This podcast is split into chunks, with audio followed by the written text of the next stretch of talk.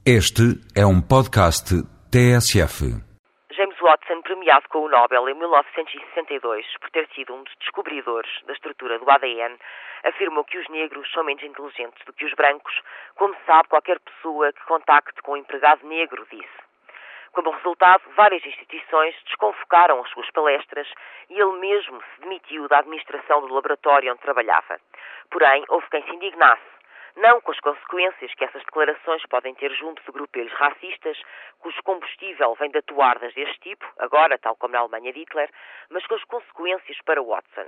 E consideraram que o cancelamento das conferências constitui um atentado à liberdade de expressão, prova de que sempre que alguém é politicamente incorreto, mesmo com base científica, é vilmente atacado ainda que este mesmo caso demonstre que não falta quem esteja disposto a defender com unhas e dentes quem é politicamente incorreto, mesmo que esse alguém seja apenas idiota. A questão é que as palavras de Watson de ciência nada têm, como ele próprio, arrependido, admitiu posteriormente. São apenas senso comum. Tratando-se de ciência, não se falaria de contactar com o um empregado negro, falar-se-ia de observação, experimentação, testagem, medição. Aliás, não existe nenhuma evidência científica que vá nesse sentido e, em rigor, a ciência nem sequer deve utilizar o conceito de raça, que é uma categoria completamente arbitrária, tão arbitrária como distinguir dois grupos em função do tamanho das sobrancelhas ou do dedo mindinho do pé.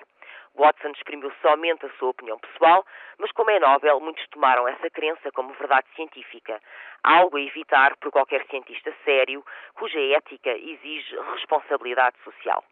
A reputação de Watson ficou abalada e o cancelamento das conferências não constitui nenhum, nenhum ataque à liberdade de expressão. É uma reação normal da comunidade científica que legitimamente não quer ser confundida com uma polémica primária, não quer associar-se a alguém sem credibilidade. Watson pode continuar a ventilar as balelas racistas que bem entender e as universidades e institutos podem continuar a cancelar as palestras que quiserem. Ambas as partes gozam de liberdade de expressão. Do mesmo modo, a Fundação Portuguesa Champollimau tem o direito de manter Watson no seu conselho científico, ou seja, tem o direito de manter a colaboração com alguém que não só é racista, como perdeu a credibilidade científica e que, ainda por cima, demonstrou ter um senso comum com uma inteligência abaixo da média.